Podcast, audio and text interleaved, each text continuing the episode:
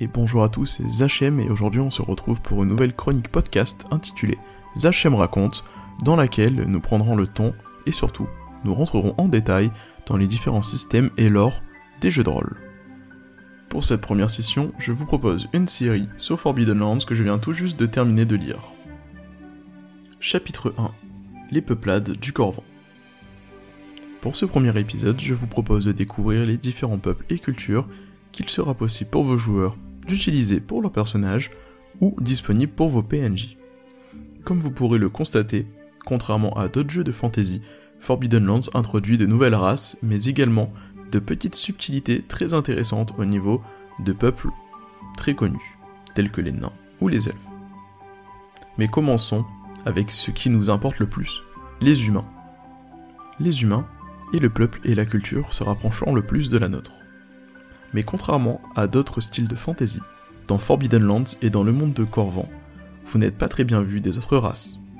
En effet, vous êtes arrivé en tant qu'envahisseur mené par votre dieu sur les terres où existaient déjà nains et elfes. C'est pour cela que même si votre personnage aura des traits très familiers, il ne sera pas forcément bien vu par les autres races existantes. Cette petite subtilité est très intéressante. Pourquoi? Tout d'abord parce que généralement, les humains dans les différents jeux de rôle sont vus comme le peuple basique des différents jeux, que ce soit dans Star Wars, dans Donjons et Dragons, vraiment ceux qui sont bons à tout faire. Ici, vous avez quand même cette petite subtilité que pour une fois, vous n'êtes vraiment pas les bienvenus et appréciés des autres peuplades. Si on ajoute à ça les petites subtilités du lore, qui disent qu'en plus, à cause d'un de vos ancêtres, un certain sorcier, les terres au sud sont devenus inaccessibles, qu'ils ont invoqué des démons, qui en plus vous avez, par la même occasion, provoqué une guerre avec les elfes et les nains, pendant lesquels vous avez tué énormément d'orques, vu que vous allez le voir, les orques étaient des esclaves. On va dire que ça amène énormément de subtilité et de matière pour votre MJ, afin de créer des interactions entre joueurs ou entre PNJ. Et c'est vraiment une très bonne chose. Les elfes, eux, se rapprochent énormément de leur fantaisie traditionnelle, c'est-à-dire qu'ils sont immortels. Cependant, la subtilité est que leur dieu les aurait envoyés sur la Terre afin de façonner celle-ci. Façonner. Qu'est-ce que cela voudrait dire? Leur tâche n'est pas de créer la Terre en elle-même, mais de l'embellir, de créer les forêts, de donner la vie à différents bosquets, et d'entretenir toute cette partie-là. Ils sont un petit peu la Valérie d'Amido de Déco dans l'univers de Forbidden Lands. Leur subtilité vient aussi qu'ils ont en leur sein un rubis scintillant qui est en fait la preuve de leur immortalité. Il est possible de retirer ce rubis-là à un elfe et de l'implanter dans un autre corps, ou alors de les détruire et de l'utiliser pour de la magie. De ce fait, l'âme de l'elfe disparaît. Je trouve que c'est vraiment une subtilité intéressante. Dans le Seigneur des Anneaux, vous avez la notion de la lumière pour les elfes, pour montrer leur immortalité, qui peuvent à tout moment décider de perdre cette lumière-là et donc leur immortalité. Dans Forbidden Lands, c'est vraiment un rubis qui fait partie d'eux, qu'on peut leur voler à tout instant et qu'il faudra donc protéger. Enfin, cela emmène un petit peu de subtilité avec une autre race, les bâtisseurs, que sont les nains, car eux aussi ont été envoyés par leur dieu, afin cette fois-ci réellement de façonner les landes de terre, la pierre, les montagnes, et donc d'enlever le vide. Et de ce fait, les elfes et les nains travaillent un petit peu de concert, même s'ils ne s'apprécient pas forcément. Ils le font parce qu'on doit travailler ensemble, nous sommes des collègues, mais il n'y a pas cette rancœur habituelle qu'on pourrait trouver dans tous les types de fantasy. Je terminerai sur les relations elfes-nains en disant que pour les nains, les elfes ne sont que des bons à qui ne sont là que pour faire pousser de l'herbe et les arbres à la surface du sol, afin de l'humidifier et préparer le prochain étage. En effet, les charpentiers sont les nains. Ceci vous résume plutôt assez bien les relations entre les deux peuples qui dit humain et elfe dit forcément demi-elfe. Et oui, vous me suivez. Alors, les demi-elfes ont une vision un peu particulière. En effet, ils sont, pour eux, réellement la perfection de ce qui existe de mieux sur ce monde-là. Ils ont à la fois leur trait elfique, qui leur donne l'immortalité, la connaissance de la magie, vu qu'ils ont pu l'apprendre auprès des elfes, et en même temps le côté fougueux et ambitieux des humains. Cependant, ils ne supportent ni l'un ni l'autre.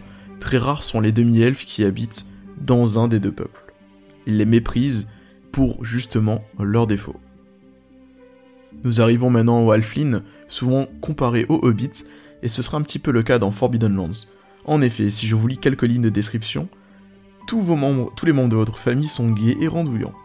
Ils entonnent des chansons pleines d'entrain dans les tavernes, ils fument, ils boivent. Mais dès que la nuit tombe, ils vomissent dans les jardinières et rentrent à la maison pour cogner leurs enfants. Ça vous donne un petit peu une idée de ce que sont les Halflings. À la fois très bons vivants, mais en même temps pas forcément très sympathiques. D'ailleurs, ils se méfient un petit peu des autres races et sont liés avec l'une d'entre elles, les gobelins. Oui, les gobelins. En effet, dans le monde de Corvan, un des dieux a créé une race initialement, et a essayé un petit peu de gruger. Et en punition, cette race-là, elle était divisée en deux. D'un côté les Halflings et d'un côté les gobelins. Un penchant un peu plus moche du Halfling. Ce qui se passe, c'est que des gobelins peuvent de temps en temps accoucher d'Halflings et les Halflings peuvent de temps en temps accoucher de gobelins. Les deux races sont en courant de cette liaison, même s'ils s'apprécient pas forcément, ils restent quand même en contact à cause de ça. Et justement, euh, lorsqu'on lit un petit peu le, bouquin du MJ, on découvre que euh, les, euh, femelles et les, les gobelins femelles se, retrouvent à un endroit, en fait, une sorte de pouponnière, dans laquelle elles accouchent. Et elles ressortiront forcément avec un enfant, mais ce sera pas forcément le leur. Il y a un petit peu des échanges qui sont faits. Et je trouve ça vraiment très intéressant parce que du coup vous avez les deux penchants, où en fait les Halflings sont un peu le côté un peu beau, chanceux euh, de, la race, et de l'autre côté, vous avez le côté gobelin, bah pas de chance, t'es des gobelins, euh, tu vas avec les gobelins, quoi. Donc c'est vraiment très intéressant. Et on, on reviendra encore un petit peu tout à l'heure dessus, vu que les gobelins peuvent être joués par vos personnages joueurs. Une race un petit peu particulière qui s'appelle les Lycans, qui me font fortement penser au, au de World of Warcraft. En effet, euh, ce sont des humanoïdes un petit peu loups, bestiales, plein de poils forcément, qui aiment vivre en meute, et dans les forêts, et qui font partie des seuls qui ont pu survivre euh, à la peste de sang. Donc le brouillard de sang qui recouvrait les, terres, ils arrivaient à survivre uniquement dans les forêts. Et il y a beaucoup de, beaucoup de ragots, de rumeurs, de mythes autour de cette race-là qui diraient qu'elles ont été créées par le fameux magicien. Et que du coup c'est pour ça qu'elles arriveraient à survivre.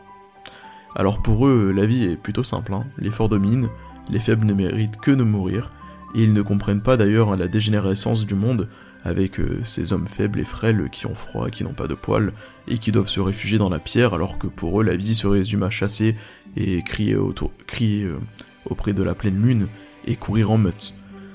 Vraiment pour eux, c'est une dégénérescence de leur peuple, les autres sont vraiment une dégénérescence, et c'est vraiment eux le, le, peuple supérieur qui est vraiment euh, l'apogée de ce qui doit exister dans la nature. Et ils veulent le montrer, c'est justement ça le but des aventuriers de, cette, de, ce peuple-là, de cette race-là, ce sera de dire, nous on a, on a foulé euh, tous les sols des forêts, on a arraché toutes les, gorges avec nos griffes, avec nos crocs, et on va vous montrer ce que c'est que d'être faible et euh, comment ne pas être faible. Nous en parlions justement tout à l'heure, des orques.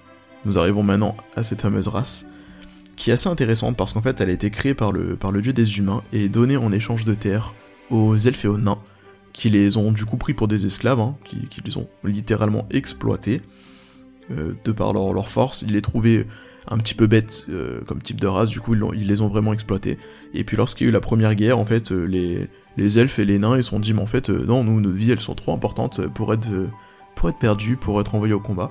Et donc du coup, ils ont décidé d'envoyer les orques à leur place pour combattre. Donc du coup, les, les orques ont énormément de rancœur envers les elfes, les nains et également les humains, et ils ont enfin réussi en fait à s'affranchir de l'esclavage et à mener un réel, peuple de leur côté. Euh, surtout que les humains ont invoqué des démons euh, pendant cette guerre-là, et, euh, donc ils ont vraiment d'un mauvais oeil tous les humains, même si, c'était pas eux directement, c'était fameux sorcier dont je tairai le nom. Donc voilà, vraiment les, orques, je trouve ça moi euh, intéressant, ça change. Généralement, ils sont vraiment euh, le mal incarné. On les, on les retrouve dans Midnight associés à Isrador, au dieu noir. On les retrouve dans Le Seigneur des Anneaux associés à Sauron. Et ben là, pour une fois, non. C'était des esclaves, des esclaves en plus de races plutôt bonnes. On parle des elfes et des nains, et qui ont dû se battre pour leur liberté. Et qui du coup méprisent tous les autres types de, de, races existantes Enfin, on va terminer avec la dernière race, même si on l'a déjà un petit peu évoqué, que sont les gobelins, qui seront jouables également pour vos personnages joueurs, et qui sont donc intitulés comme les frères maléfiques des Halflins. le côté un petit peu moche, un petit peu, un petit peu raté euh, des halflings qui aiment se balader en compagnie de loups, de hurler également, de lécher la, sève des arbres, de sembler euh, les soirs de pleine lune, faire l'amour dans un hamac. Oui, pourquoi pas dans un hamac. Et euh, les gobelins sont également de, des mercenaires. c'est quelque chose qui est, très courant chez eux, de les, retrouver pour faire des petits boulots, pour récupérer quelques piécettes ou de, de, quoi manger, de quoi manger sans aucun problème. Donc comme vous avez pu le voir, on a fait le tour des différentes races euh, qui existent dans Forbidden Lands et dans le monde du Corvan, qui sont utilisables pour vos joueurs, mais également vos PNJ. Il y a des petites subtilités quand même, hein, où on dit euh, attention à comment vous incarnez un orc en effet, vu qu'ils inspirent la peur et la haine des autres races, et vice versa, ça peut être compliqué dans un groupe de taille d'incarner un orc, du coup il faut vraiment voir en amont avec vos joueurs si cela est possible ou pas.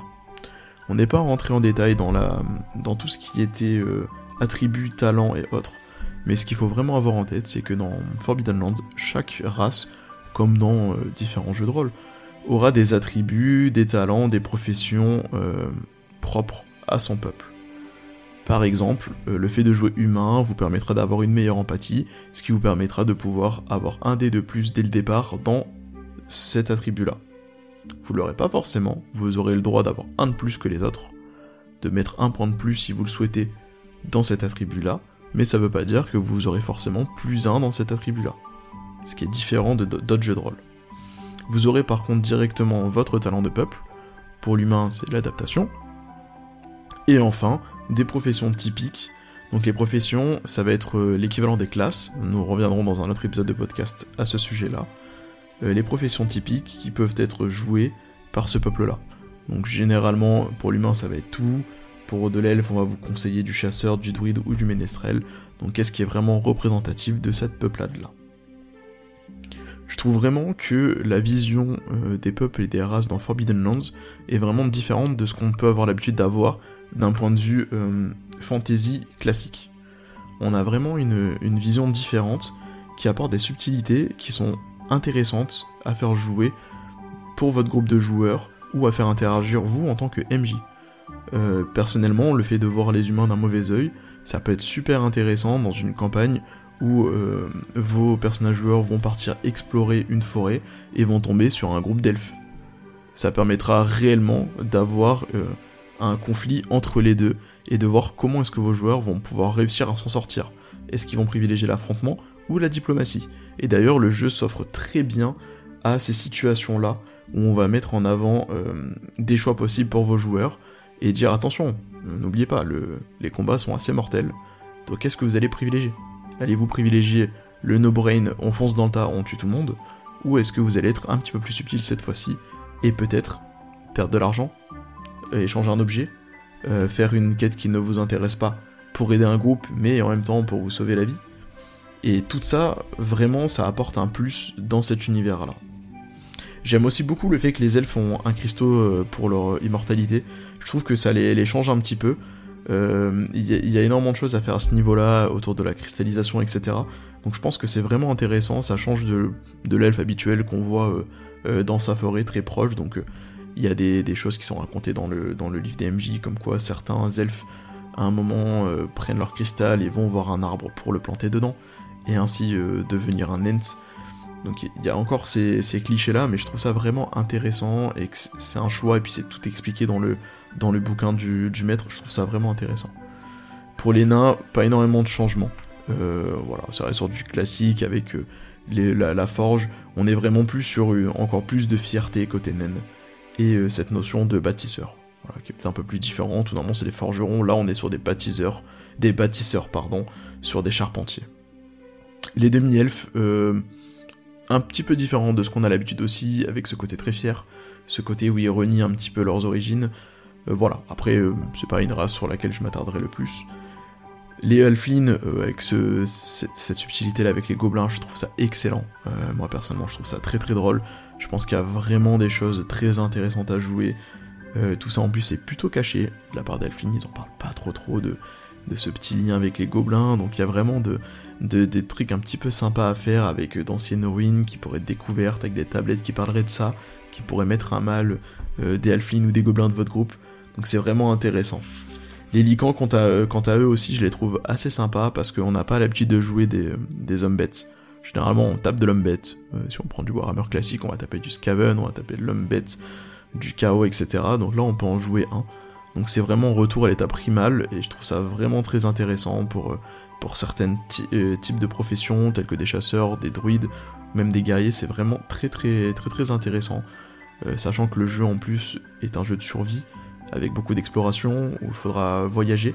Donc il faudra chasser, récupérer de la nourriture, pêcher, traquer, euh, trouver son chemin. Donc ça apporte vraiment un plus très très intéressant.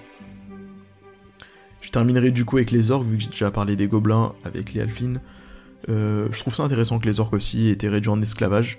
Ça a pas apporté énormément de, de contradictions dans votre groupe, de tensions dans un, groupe, avec peut-être des gens qui vont jouer des elfes, qui vont être traditionnalistes, donc pour l'esclavagisme des orques, euh, d'autres qui vont être justement plus euh, libéraux, qui vont être pour le fait qu'ils puissent avoir leur liberté, et donc emmener différents conflits.